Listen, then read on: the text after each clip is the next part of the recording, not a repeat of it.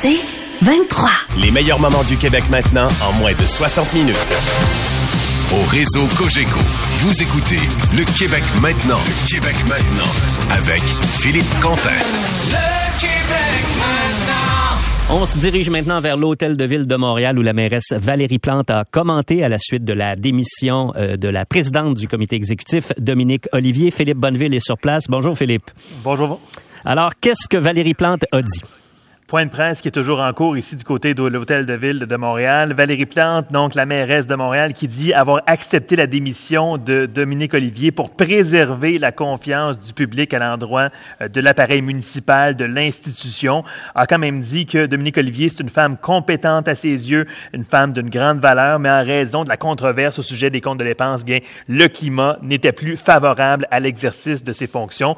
Tout un revirement de situation parce qu'on rappelle aux auditeurs, Philippe, qu'il euh, y a quelques quelques jours à peine, Valérie Plante avait réitéré sa pleine et entière confiance à l'endroit euh, de euh, Dominique Olivier. Euh, je dois dire aussi que c'est peut-être un peu surprenant, là, mais Valérie Plante vient de mentionner qu'elle ne ferme pas la porte à un retour au comité exécutif pour Dominique Olivier, une fois qu'elle se sera expliquée devant une commission des finances publiques vendredi. C'est étonnant, en effet. Enquête, mmh.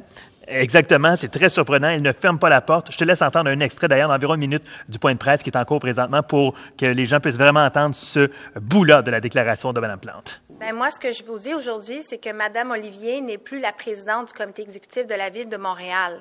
Alors, pour moi, ça, euh, dans les euh, dans ce qui, qui, a fait ressortir la question de la confiance envers Mme Olivier, de s'occuper euh, de l'argent des contribuables, étant donné les faits qui ont été relevés dans les différents reportages. Alors, pour nous, c'était important de pouvoir de, de, rappeler, comment dire, de faire en sorte que la confiance demeure entière envers notre administration puis la façon dont on gère l'argent des Montréalais et des Montréalaises. On, a, on, va finir l'année, il va y avoir une réflexion, on va laisser la poussière retomber, on va laisser Madame Olivier faire ce qu'elle a besoin de faire également, et on verra. Mais je considère que Madame Olivier a aussi prouvé ses grandes qualités Plein d'autres également. Donc, ça va être à voir. Rien n'est rien n'est décidé à ce moment-ci, mais elle n'est plus présidente. Et même si euh, elle revenait au comité exécutif, elle ne sera plus jamais présidente du comité exécutif. Bon, Philippe, Valérie Plante a également réclamé la démission des dirigeants actuels de l'Office de consultation publique de Montréal. Absolument, ça s'est fait il y a environ cinq minutes. Elle s'est adressée directement aux dirigeants actuels, soit Isabelle Beaulieu et Luc Grenier, et elle leur demande de quitter leur fonction, de faire exactement comme euh, Dominique Olivier, d'être responsable dans les circonstances. Elle dit, on n'a plus confiance en eux. Le conseil municipal n'a plus confiance en Isabelle Beaulieu et Luc Grenier. Donc, elle leur demande de réfléchir et de démissionner.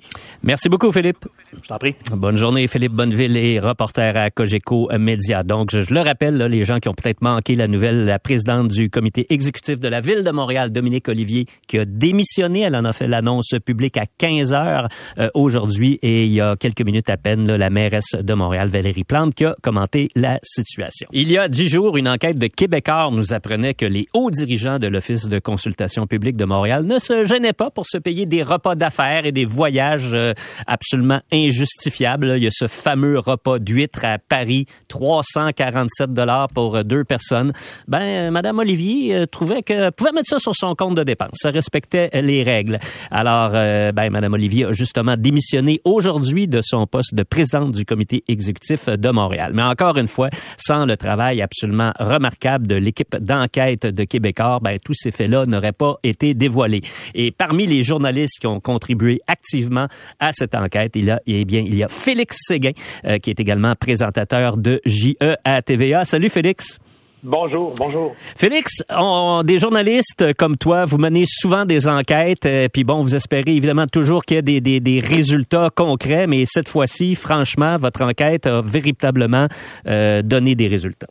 Et c'est le public qui gagne euh, au fond, et puis le, puis, puis le contribuable montréalais de voir qu'il y a des, des conséquences à des gestes qui ont été qualifiés par plusieurs observateurs, d'amorale même, puis qui vont en contravention avec toute tout comportement là, normalement euh, régulé de dépenses euh, publiques, puis d'utilisation de fonds publics. Alors, euh, c'est intéressant ce à quoi on assiste aujourd'hui, parce qu'au fond, Madame Olivier donc démissionné de son poste au comité exécutif, donc celle qui est un peu la ministre des, des Finances de la ville de Montréal va se retirer. Elle va peut-être revenir au comité exécutif quand tout sera, sera tiré au clair, mais pour l'instant, elle se retire. Et elle nous a dit que c'était euh, entre autres en raison de beaucoup de commentaires désobligeants à son endroit qui avaient rendu euh, le climat pour exercer sa fonction, de déposer un budget d'ailleurs dans euh, moins de 48 heures, là, impossible. Mais ça nous fait oublier, Philippe, euh, beaucoup de choses, cette affaire-là. Euh, si vous avez le temps, je peux vous dire comment ça a commencé. Oui, oui, tout à fait. En fait, c'était ma prochaine question. Puis je pense que beaucoup de gens, Félix, se posent cette question-là, des gens qui sont moins familiers avec la démarche journalistique. Comment ça commence une histoire comme celle-là? Bon, alors vous allez voir que c'est beaucoup de tentatives d'enfumage, cette histoire-là.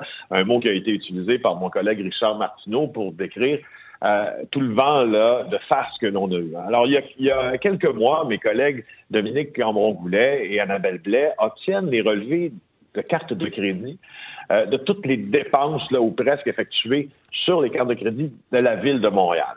Et, euh, Ça, est-ce que c'est en retour d'une demande d'accès à l'information?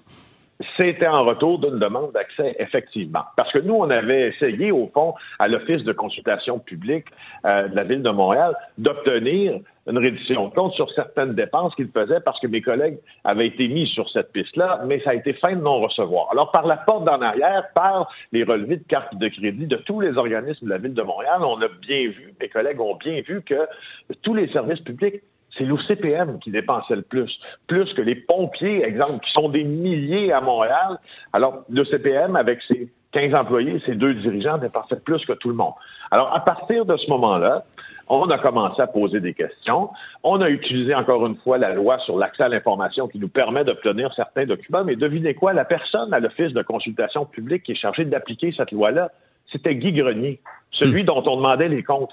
Alors, il est à la fois, n'est-ce pas, jugé parti. Alors, je, je, je, je saute plusieurs étapes où on n'en vient qu'à s'asseoir avec le, euh, Dominique euh, Olivier et son entourage à l'hôtel de ville de Montréal pour une séance de questions-réponses précédée justement de cette séance-là où euh, on tente de nous, quand je, quand je disais enfumage, là, c'était juste le titre, où on tente de, au fond, nous enfumer avec avec plein de concepts qu'on ne comprend pas. Comme... Avec plein de juste, ben, des concepts sur la réciprocité des voyages à l'international, puis l'importance de la diplomatie, et puis euh, la réciprocité dans l'accueil des diplomates. Et puis là, on est devant ça, puis on se dit, mais, mais coudons, euh, au fond, le CPM consulte les Montréalais sur des projets montréalais. Qu'est-ce qu'on a à faire à l'étranger tant que ça? Et c'est des réponses extrêmement creuses. Et Mme Olivier, qui a affirmé aujourd'hui qu'elle avait euh, que le climat n'était pas simple, qu'elle ne pouvait pas maintenant avoir la confiance des Montréalais, elle a eu toutes les raisons depuis cette entrevue-là de dire, de remettre en question ses propres dépenses, ses propres voyages, son propre comportement à l'OCPM et celui de ses successeurs euh, aussi. Et voilà que dix jours après les révélations de démission. Bon, alors là, vous faites euh, évoluer euh, le, dossier. évidemment, la décision de diffuser, de publier dans un contexte comme celui-là, c'est toujours difficile. Quel a été pour vous l'élément déclencheur qui vous a permis de dire, OK, là, notre dossier est assez solide pour foncer? Ben, c'est vrai que euh, c'est vrai que c'est un moment qui est toujours assez crucial. C'est d'abord de se dire est-ce qu'on a assez de, de, preuves entre guillemets pour que cet article-là soit d'abord d'intérêt public, puis qu'il réponde à un critère d'objectivité. La, réponse était oui, mais dans ce cas-là, il y avait, il y avait une dimension supplémentaire. C'est que au fond, les dépenses devant lesquelles on était, on pouvait pas dire, puis les experts qu'on a consultés pouvaient pas dire que c'était illégal. Les, le copinage ou les apparences de copinage du fait que, bon, un se soit nommé à un poste et l'autre se soit nommé à l'autre, ont fondé des compagnies, se sont vendus des compagnies ensemble. Pas illégal non plus. Encore là, des apparences de conflit d'intérêt. Donc, il n'y a rien de tout ça qui, si on les prend événement par événement, n'est illégal. Par contre, quand on a commencé à additionner, bon, toutes les dépenses de voyage, les dépenses de mobilier, les écouteurs à 900 dollars, les dépenses de restaurant aux meilleures tables de la ville, on est venu, on en est venu finalement avec une, une prépondérance ou un nombre euh, d'événements suffisants pour dire qu'il y avait un problème, probablement, en tout cas, ou soulever qu'il y avait un problème euh, questionner euh, qu'il y avait un problème dans cet organisme. Félix, quand, quand, vous avez analysé les documents, là, puis là, vous voyez ça, là, une paire d'écouteurs à 900 c'était qui ça qui avait acheté la paire d'écouteurs? Ça, c'était Isabelle Beaulieu, l'actuelle euh, présidente de Alors, quelle est la justification? Est-ce qu'il y avait une justification de Mme Beaulieu?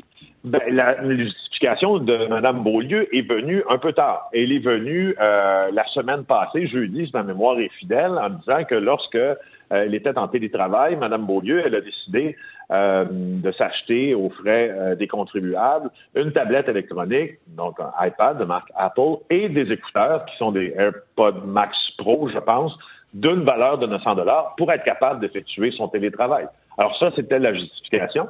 Et, je te rappelle, Philippe, que lors de cette justification-là, aussi jeudi passé, Madame Olivier, ben, Madame Beaulieu plutôt, l'actuelle directrice de CPM, est venue dire qu'au fond, ce qu'elle avait fait, ce n'était que poursuivre l'œuvre entamée par Madame Olivier, qui a aujourd'hui démissionné. Hmm. Est-ce que tu penses que euh, la présidente actuelle va suivre la recommandation de la mairesse de Montréal qui lui a demandé aujourd'hui de quitter son poste? Ben ça, c'est une autre affaire. Parce qu'on nous a martelé depuis euh, le début des séances de questions-réponses euh, sur ce sujet-là, là, une, forme d'indépendance, une sacro-sainte indépendance de cet organisme-là. Quand on demandait, mais pourquoi n'a-t-il pas rendu des comptes? Pourquoi n'a-t-il pas été audité par la vérificatrice générale depuis 2018? Pourquoi voyager autant? Pourquoi les restaurants? Blablabla. Bla, bla.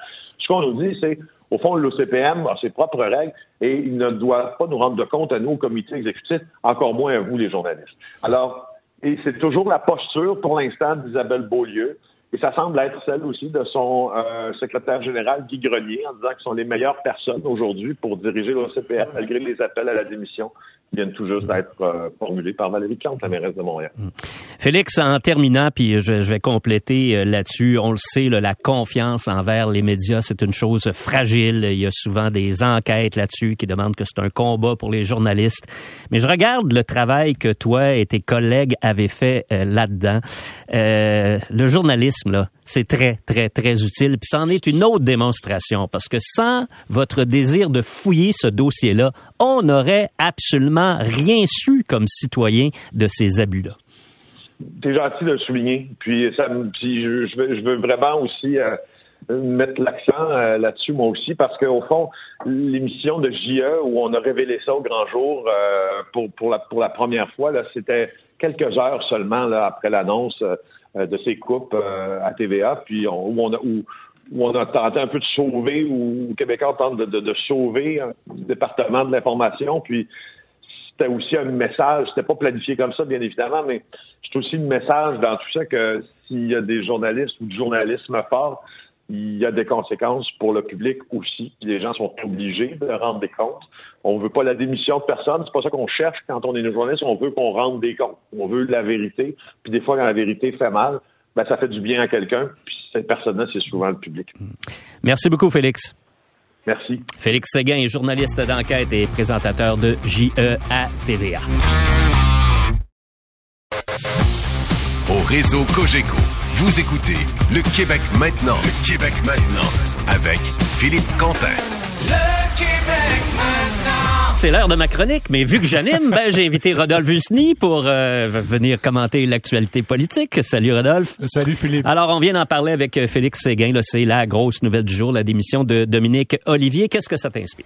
Oui, ben écoute, euh, honnêtement, la, la, pression a été trop forte et surtout, faut pas oublier que mercredi, il va avoir le budget de la ville de Montréal. Si elle n'avait pas démissionné, ça aurait détourné complètement le message. Tous les projecteurs auraient été sur elle.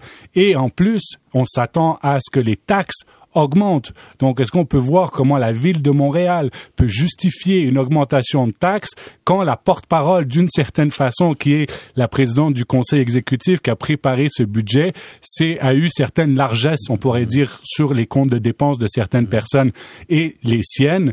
Mais je pense surtout que ça, ça, ça met la ville de Montréal aussi dans une certaine faiblesse parce que oui, ça va être difficile à avaler pour les citoyens en termes de voir qu'il y a peut-être des fonds qui sont mal gérés, mais aussi on sait la relation entre Québec et la ville de Montréal. On l'a vu sur la société de transport. Tout à fait. Sur la société de transport, on a vu que la ville de Montréal aussi a donné des primes, par exemple, à des fonctionnaires qui n'étaient même pas en poste à cette époque-là pour leur donner concernant les efforts qu'ils ont fait pendant la COVID. Donc, on, on voit que ça met un peu, euh, ça met la, la ville de Montréal dans une position difficile par rapport aux négociations avec le gouvernement du Québec et ça justifie une, une petite partie quand le gouvernement du Québec dit à la ville de Montréal regardez un peu dans votre cours au fait de l'optimisation de vos dépenses. Euh, je regarde un peu toute la situation autour de Madame Olivier. là. Euh, La mairesse de Montréal, Valérie Plante, aurait pu lui demander de démissionner la semaine dernière. Elle ne l'a pas fait. Elle a même un peu euh, défendu, essayé d'arrondir des coins qui étaient pourtant très, très à angle, droit. Euh, mais là, en fin de semaine, il se produit quelque chose dans deux journaux, dans la presse, dans le Devoir. Il y a des articles très, très durs sur Madame Olivier, de Brian Miles et d'Isabelle Haché. Et puis les deux concluent grosso modo de la même façon en disant écoutez madame Plante là, ce scandale là, là, il est en train de vous rattraper vous personnellement là. C'est pas les mots euh, qu'ils ont employés mais grosso modo le message c'était ça.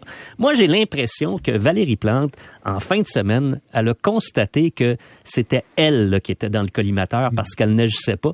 J'ai l'impression que ça peut être joué un peu sur la décision d'aujourd'hui. Peut-être, mais en tout cas, dans la conférence de presse que j'ai écoutée cet après-midi de, de Dominique Olivier, elle a aussi dit, et je pense que c'est peut-être en réaction avec ces deux articles aussi de, de ce week-end, qu'elle a reçu énormément de messages, même des messages qui étaient racistes, des, des messages qui étaient misogynes. Donc peut-être que ça aussi, ça a affecté. Faut pas oublier qu'il y a aussi une relation d'amitié, je pense, entre Madame Plante et Madame Olivier. Elle ne voulait pas la mettre dans l'embarras. Mais euh, l'autre élément, je pense, qui reste et qu'on n'a pas encore résolu, c'est bien évidemment le sort de Isabelle Beaulieu et de Gris Grenier, qui sont les deux dirigeants actuels de l'Office de consultation. On se souvient que, comme euh, tu viens de- d'en parler, Isabelle Beaulieu, c'est celle qui a acheté les fameux euh, iPods à 900 dollars, et Guy Grenier, c'était celui qui n'était pas disponible toute la semaine parce qu'il était au Brésil. La mairesse Plante a retiré leur la, la confiance entre ces deux dirigeants, donc c'est certainement que on va voir euh, ces têtes tourner. Bah, il, va, tomber. il va falloir de nouvelles euh, règles de conduite Oui. pour cet organisme-là, là, parce que les voyages au Brésil, un peu partout dans le monde, c'est complètement absurde et je pense que tout le monde euh, le, le réalise. OK, l'autre grosse nouvelle aujourd'hui, c'est bien sûr ce livre que j'ai entre les mains, écrit par l'ancienne députée de Québec solidaire, Catherine Dorion. Ça s'intitule Les têtes brûlées, carnet d'espoir punk. Et euh, écoute, la seule façon de résumer ça, c'est de dire, grosso modo, là, que c'est un règlement de compte de Catherine Dorion, notamment à l'endroit de Gabriel Nadeau-Dubois. Ben écoute, tout, tout à fait. C'est un, c'est un, un livre coup de poing. Certains l'appellent un livre coup de poing. Elle règle ses comptes non seulement avec Gabriel Nadeau-Dubois, mais aussi avec les médias en général. Ouais. Et c'est un peu paradoxal parce qu'en fait, hier, elle était à Tout le monde en parle. Ce matin, elle a fait de la radio. Je pense que demain, elle sera aussi à, à notre antenne avec Luc Ferrandez. Tout à fait. D'une certaine façon, elle utilise les médias, mais elle critique les médias. Elle a même eu, elle a même utilisé une image en disant que les médias euh, et la politique c'était comme un peu une télé-réalité où en fait les médias utilisent les politiciens selon leurs personnages dans ce sorte de scénario que, qui est concocté. Mais aussi, elle fait aussi une critique du parlementarisme. Mais tu as tout à fait raison. Elle règle ses comptes. Elle a même dit, et je vais, je vais la citer en fait concernant Gabriel Nadeau-Dubois, elle dit le parti sans chef est en voie de devenir un parti où l'influence d'un seul homme est à la fois infiniment réelle et infiniment tabou.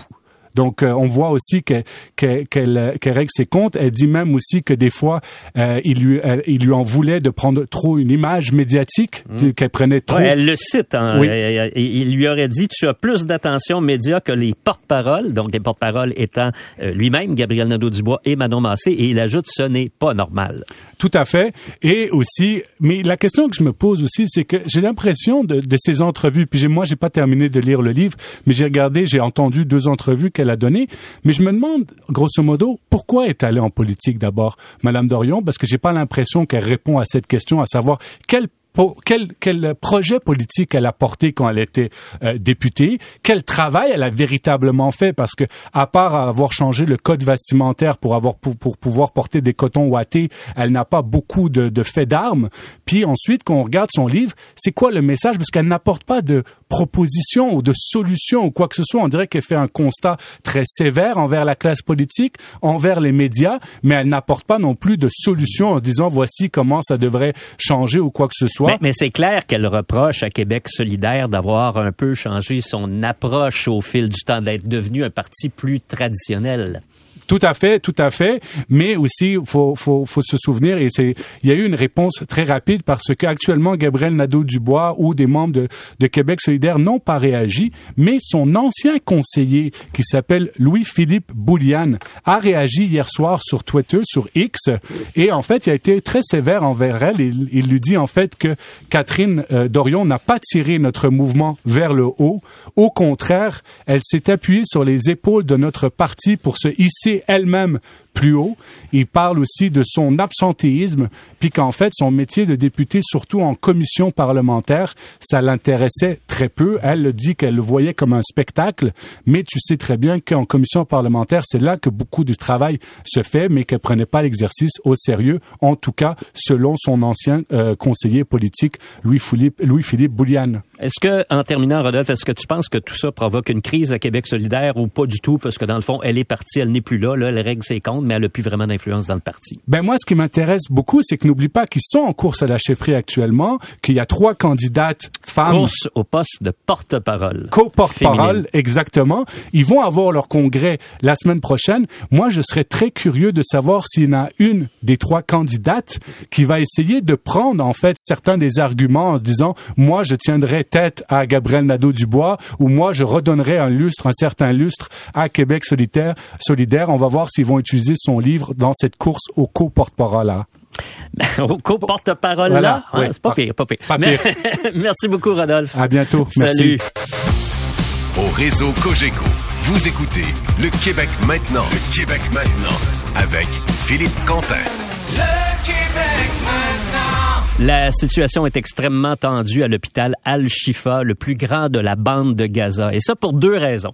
Parce que l'hôpital est sans électricité, sans eau, sans nourriture depuis maintenant plusieurs, euh, plusieurs heures, presque plusieurs jours. Et aussi parce qu'il semble, selon l'armée israélienne, qu'un des centres de commandement du mouvement Hamas se trouverait sous le centre hospitalier.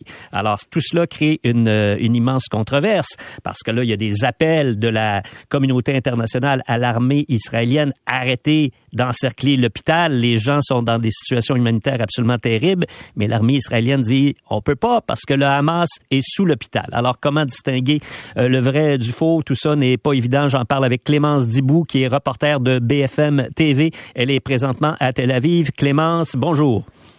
Bonjour Philippe. Alors Clémence, tout le week-end, c'est la situation à l'hôpital Al-Shifa qui a suscité euh, la manchette dans l'actualité. Oui, l'hôpital Al-Shifa, c'est pas n'importe quel hôpital. euh, il est situé dans Gaza, c'est dans Gaza City, même la ville de Gaza, c'est le plus grand de la bande de Gaza et c'est celui qui concerne le plus, qui concentre le plus les attentions parce qu'effectivement, eh bien, c'est l'un des plus importants pour s'occuper des blessés, notamment des blessés des bombardements. Or, effectivement, eh il y a plusieurs ONG qui ont décrit une situation intenable, un blackout qui pourrait arriver dans les prochaines heures, un hôpital qui manque de tout, même d'électricité, même d'essence, et donc il devrait cesser de fonctionner dans les prochaines heures, dans les prochains jours, selon plusieurs ONG sur place. Bon, et là, voilà que le président américain Joe Biden, là, il y a quelques instants à peine, euh, a demandé à l'armée israélienne de, de, de modérer un peu ses actions autour de l'hôpital. Alors, on verra comment ce message sera euh, reçu. Clémence, euh, dites-moi, en, en Israël, vous êtes à Tel Aviv à l'heure actuelle. Comment la population réagit à tous ces événements? Bien, en fait, il y a eu un sondage qui est paru dans Haaretz. Haaretz, c'est un, un quotidien euh, plutôt à gauche, qui expliquait en fait que la hum, confiance dans les gouvernements, dans le gouvernement, elle est descendue en dessous de 20%, alors que la confiance dans Tsahal, dans l'armée israélienne, elle dépasse les 93%. Et ça dit beaucoup de la société israélienne qui considère pour une grande partie, eh bien que le 7 octobre, c'est d'abord une faute politique du gouvernement, des gouvernements, notamment du gouvernement de la coalition, euh, coalition d'extrême droite, qui n'a pas entendu les signaux euh, des renseignements qui expliquaient qu'il y avait peut-être avoir une attaque euh, du Hamas. Et donc, du coup, désormais, eh bien, la population israélienne a bien plus confiance en ses soldats pour aller à Gaza et pour neutraliser le Hamas que dans toutes les hommes politiques, la grande coalition de guerre qui est en ce moment euh, à l'œuvre sur le terrain. Les Israéliens s'en remettent à Tsahal et effectivement, ils ont beaucoup de mal. La société israélienne ici, même à Tel Aviv, hein, qui est censée être une société bien plus à gauche, par exemple, qu'à Jérusalem, ils ont beaucoup de mal à entendre de la communauté, de la part de la communauté internationale, qu'il faut cesser les bombardements, qu'il faut un cessez-le-feu. Eux ont l'impression de simplement se défendre. Et non seulement ils ont l'impression de se défendre, mais ils ont aussi l'impression que l'opinion publique internationale a été avec eux le temps du deuil le 7 octobre et puis est très vite passée à autre chose, qu'ils sont passés des agressés aux agresseurs et ils ont du mal à comprendre pourquoi ils se font lâcher, entre guillemets, par la communauté internationale. Et comment le premier ministre Netanyahu réagit à travers tout ça? Je sais qu'il rencontre euh, quand même assez régulièrement la presse. Là, il fait des déclarations euh, publiques. Euh, et, pourtant, les sondages, vous venez de le mentionner, Clémence, sont pas du tout favorables à son égard. Il y a beaucoup de voix qui s'élèvent en Israël pour dire bon, ok, là on est en guerre, on va tous se mettre derrière le gouvernement, mais on va reprendre après tous les mouvements de contestation et on demandera du changement vous vous, souvenez peut-être en, Israël, avant le 7 octobre, il y avait un grand mouvement de protestation, euh, notamment des partis de gauche. Il y avait beaucoup de manifestations qui demandaient, eh bien, à ce que soit stoppé ce projet de loi que voulait euh, Benjamin Netanyahu de réformer la Constitution, de réformer le système judiciaire. Tout cela a été oublié en quelques heures, en quelques jours, parce que la société israélienne s'est mise en ordre de bataille derrière son gouvernement d'union nationale. Mais on sent quand on parle avec les bénévoles, on sent quand on parle avec les Israéliens, que la contestation est toujours là et qu'il faudra régler les comptes plus tard. Oui, et c'est clair qu'il y aura une enquête en Israël là, quand tout sera, sera terminé pour essayer de comprendre comment une telle chose a été possible. Il y a même des médias mm-hmm. américains qui, la semaine dernière, ont, ont, publié des articles sur la question et même les, les, attaquants du Hamas se sont dit surpris par la facilité avec, laquelle ils, avec laquelle ils étaient entrés dans, dans Israël. Oui, on imagine même euh, que le Hamas ne pensait pas ramener autant d'otages. Et on peut aussi imaginer qu'ils se sont peut-être très vite rendus compte que c'était quand même pas rien pour eux, dans une enclave qui manque déjà de tout pour la population, d'eau, de nourriture, mais que c'était quand même pas rien de devoir gérer 240, 239 ce soir euh, euh, otages, notamment parce qu'il y avait des bébés. Il y a des bébés, il y a un, bébé qui a été enlevé à 9 mois, il a désormais 10 mois après un mois de, captivité. Et que donc c'est peut-être aussi pour ça qu'ils ont commencé à eh bien, à relâcher euh, certains otages, quatre otages pour l'instant, et que des négociations pourraient être en cours. En tout cas, c'est la musique qu'on entend ici en Israël. Et c'est vrai que Benjamin Netanyahu n'a pas démenti formellement lors d'une interview à la presse euh, qu'il pouvait y avoir des négociations en cours. Et c'était encore plus frappant il y a quelques jours lors d'un point presse quotidien du, porte-parole de Tsahal, l'armée israélienne. C'est un, un, point de presse qu'il y a tous les soirs. Et c'est vrai qu'il y a eu une question. Est-ce que vous confirmez qu'il y a des négociations en cours, notamment avec le Qatar? Et la réponse était assez éclairante. Nous ne confirmons ou n'infirmons rien. On peut juste vous dire que euh, s'il y a des opérations en cours, ce sera d'abord la famille qui en sera informée avant vous. Ben, voilà qu'il y a quoi une dizaine de minutes à peine, là, le site euh, du journal euh, britannique The Guardian révélait que selon euh, le bras armé du Hamas, il y aurait des négociations effectivement qui sont en cours par l'entremise mm-hmm. du Qatar. On parle de peut-être libérer 70 femmes et enfants, mais en retour, Hamas exigerait un, un, arrêt des hostilités pendant cinq jours. Et ça, le gouvernement israélien, Clémence, n'est pas en faveur de ça. Ben, il y a quand même eu un changement sémantique très subtil. Jusque-là, en Israël, le gouvernement et Benjamin Netanyahu en premier expliquaient pas de cessez-le-feu, point à la ligne. Et c'est vrai que on a eu le président français Emmanuel Macron qui a, dans une interview à la BBC, demandé un cessez-le-feu, fin de non-recevoir de, de Benjamin Netanyahu assez fermement, qui a rappelé pas de cessez-le-feu, avant la libération des otages. Et c'est vrai que ça, c'est quelque chose de nouveau qui avance. Donc, est-ce que ça veut dire qu'il y a une négociation en cours? C'est très certainement trop tôt pour le dire. Mais effectivement, on sent que le gouvernement israélien s'est un peu fait taper sur les doigts, notamment par les familles des otages, qui demandaient à ce que la négociation de la libération de ces otages revienne au cœur des discussions c'est peut-être ce qui est en train de se passer en ce moment. Clémence, euh, vous êtes présentement à Tel Aviv, mais la semaine dernière, vous étiez en Égypte et vous avez constaté là, que l'aide humanitaire rentre au compte-goutte au point de passage de Rafah, qui est au, euh, à la jonction du sud de la bande de Gaza et du, du de l'Égypte. C'est très très compliqué et très lent. En fait, ce que jusque-là, les, camions d'aide humanitaire rentraient au compte-gouttes. Hein. Au début, on était à une dizaine de camions par jour. Or, pour une population de 2 millions d'habitants qui manque de tout, c'est une goutte d'eau. Alors, ce qu'a proposé Tsahal, eh bien, c'est de dire OK, feu vert pour les aides humanitaires, que les camions puissent rentrer à condition de tout vérifier, les camions un par un, et ce pendant plusieurs heures. Donc vous imaginez, il faut que l'aide humanitaire, elle est euh, concentrée, l'aide humanitaire internationale, elle arrive en Égypte, qui est une sorte de plateforme euh, de, de, de, de l'aide humanitaire qui arrive de partout dans le monde. Ensuite, ces camions doivent prendre la route pour Nitsana qui est à plusieurs heures de route à la frontière israélienne. L'un à Nitsana, ils doivent passer au poste frontière israélien pour aller du côté israélien. De là, les chauffeurs, nous on a vu un chauffeur arriver à 8 heures du matin, un chauffeur euh, égyptien, ils doivent attendre, descendre du camion, il y a un chien qui vient passer au renifler s'il n'y a pas des explosifs, ils doivent passer au, scanner. Et ensuite, dès qu'il y a 20-30 camions qui ont été contrôlés, ils peuvent repasser la frontière pour repartir à Rafah à une heure et demie de route. Nous, je vous dis, hein, on a vu un des camions se faire contrôler à 8 ils sont repartis vers midi. Et donc, vous imaginez, ça dit qu'il y a des capacités pour contrôler à peu près 100 camions par jour. Ça fait vraiment pas beaucoup quand on sait à quel point l'aide humanitaire est cruciale en ce moment. Sauf que, eh bien, ça explique que lui, que l'armée israélienne a peur que ça puisse servir de ravitaillement pour le Hamas et que si jamais elle découvre la moindre arme, elle stoppera cette aide humanitaire. Donc tout ça ne tient qu'à un fil. Hmm.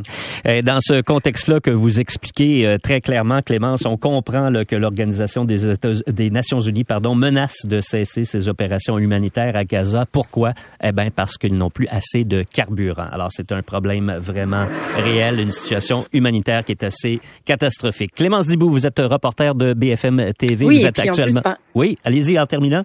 Allez-y, Clémence. Non, vous avez raison parce que, par exemple, euh, c'était pour rajouter que dans la guerre de communication, Sahel propose, dit proposer 300 litres de carburant euh, au plus grand hôpital de Gaza. Le Hamas dit que c'est pas vrai. Et enfin bref, il y a toute une embrouille sur comment tout le monde dit apporter de l'aide et en final, il n'y a pas d'aide qui arrive pour les civils. Voilà. Merci beaucoup, Clémence Dibou.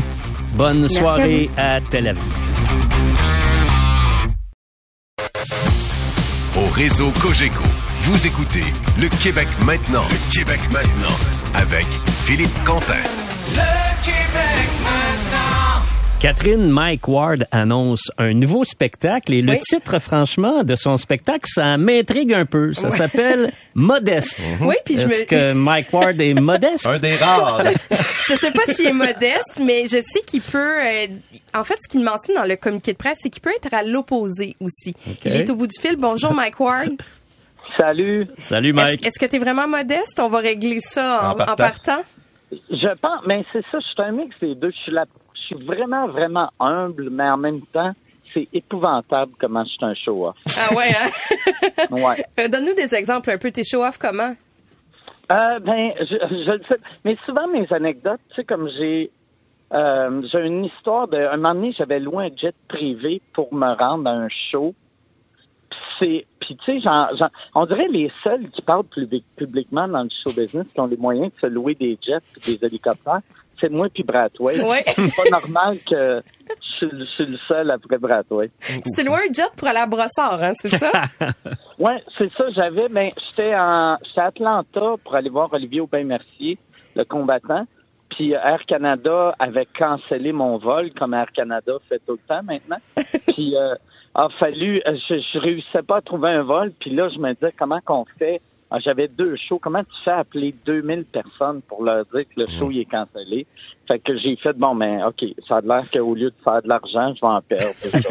Mais Mike, la joke, j'imagine, c'est en disant, je suis modeste sur des panneaux, puis sur, parce que là, ça va être pour une couple d'années, sur Internet, la joke, c'est que tu l'es pas puisque tu vas mettre ta face partout.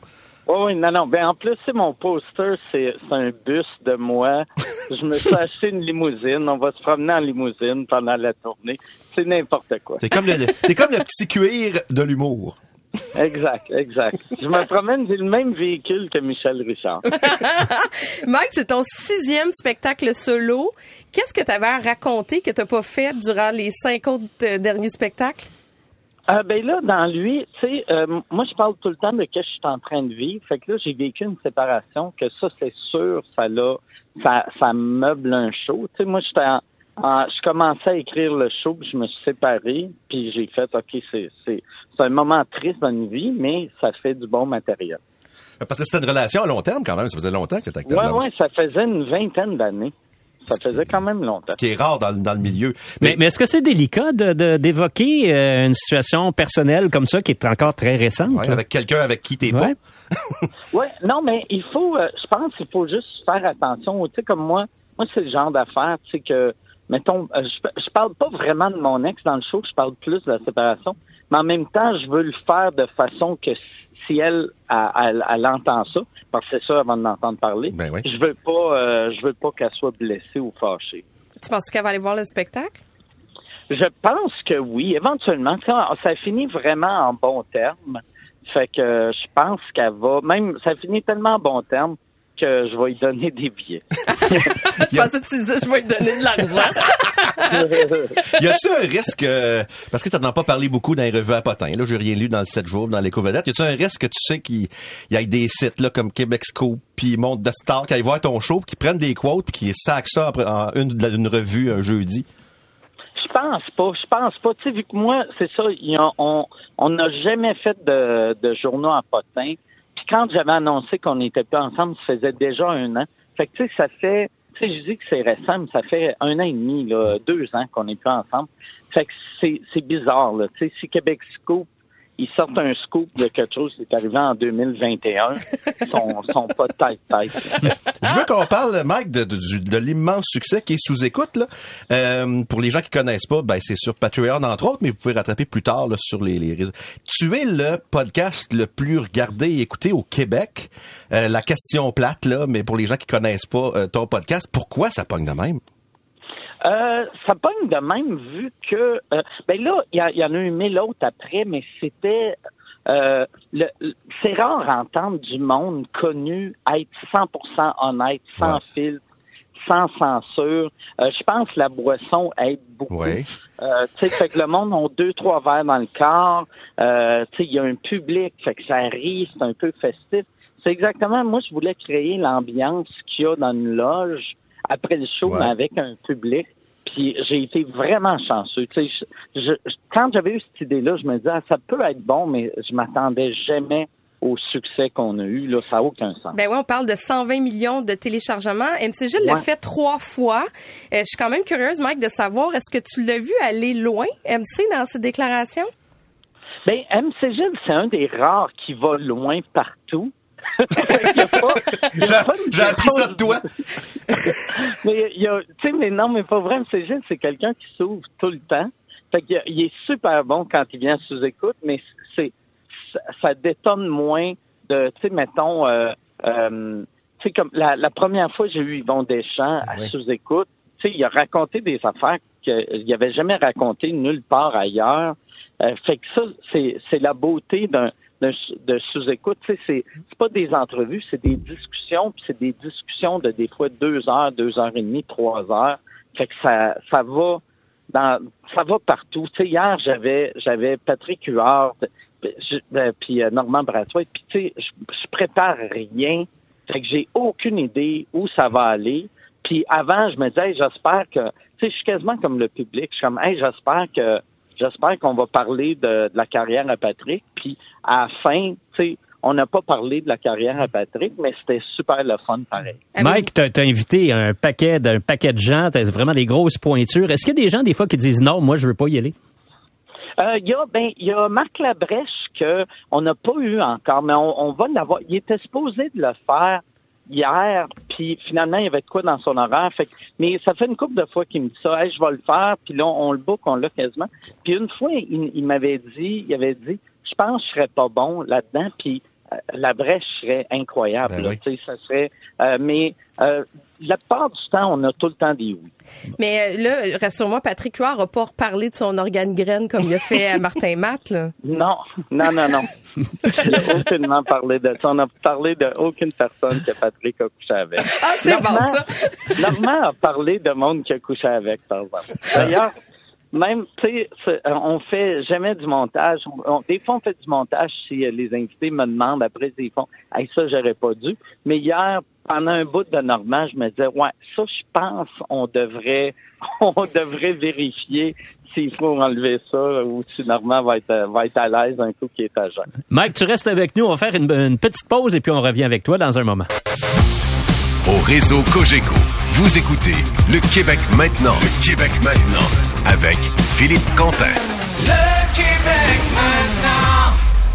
Catherine MC, on poursuit notre entretien avec Mike Ward. Mike qui va lancer un nouveau spectacle Ben qui s'appelle Modeste. Modeste. Mike, on parlait juste avant la pause de ton balado sous écoute. Je suis curieuse de savoir si ces dix années-là t'ont rendu un meilleur humoriste. Ah, c'est sûr. Ça ben, ça m'a donné une, une genre d'aisance sur scène que j'avais pas. Puis en montant ce show-là, tu sais, des fois, quand, quand un, un numéro il est pas rodé, euh, l'humoriste va être stressé vu qu'il y a, y a, y a pas des rires. Puis moi, moi, pendant mon rodage, des fois, les malaises, au lieu de juste paniquer, j'étais comme, hey, je pense que ce malaise-là, il est payant. Peut-être de, de rendre les gens plus mal à l'aise. Comme ça, après, quand le rire va arriver, ça va être un plus grand rire. Mais j'ai j'ai aucun stress. Tu sais, les, les 10 ans de sous-écoute, je sais pas ce que je vais faire, ça rit pareil. Puis là, là, tu sais, quand j'arrive à mes shows pour Modeste, je sais, je sais ce que je vais dire, puis en plus, je me dis, si en plus j'improvise, ça va être, le, le monde va avoir du fun. C'est moi, mon but, c'est que le monde ait du fun. Quand on va aller voir Modeste, est-ce qu'il y a des numéros qu'on a déjà vus? Est-ce que tu les as à quelque part ou c'est vraiment tout du nouveau matériel? Euh, ben, j'ai à- à- partout, ben partout. J'ai rodés surtout au bordel.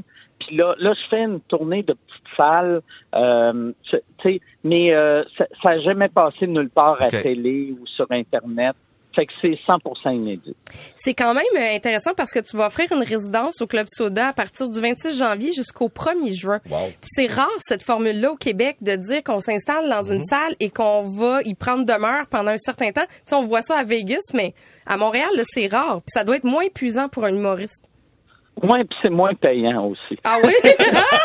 Comment ça? Non, non, mais euh, moi, moi j'avais fait ça pour mon dernier show, c'est niaiseux. Moi, j'aime ça faire des affaires des fois à, à l'encontre des autres. Puis j'avais beaucoup d'amis qui me disaient c'est- impossible euh, faire, tu sais, beaucoup de shows à Montréal. T'es es mieux de faire plus euh, Laval, Brossard. Puis là, vu que tout le monde me disait c'est impossible de faire juste du Montréal, je me disais, hey, on, pourquoi qu'on fait pas 20-25 soirs au Club Soda, voir si ça marche. Puis ça avait été vraiment le fun pour le show noir. Puis là, j'ai fait, hey, pourquoi pas refaire la même affaire? Sais, avec Com- combien de soirs par semaine? euh, on n'en fait pas tant que ça. On en fait euh, deux par semaine. OK. C'est, euh, ouais, ça, deux par semaine. Puis la, la beauté du Club Soda, c'est, une petite salle. C'est 500 places. Fait que c'est, l'équivalent de faire un centre-belle, mais divisé sur euh, 25 soirs. En tout cas, on sait t- comment te faire faire de quoi. On a juste à te dire, ça se fait pas, ça marche pas, puis tu le fais. Ouais, exact.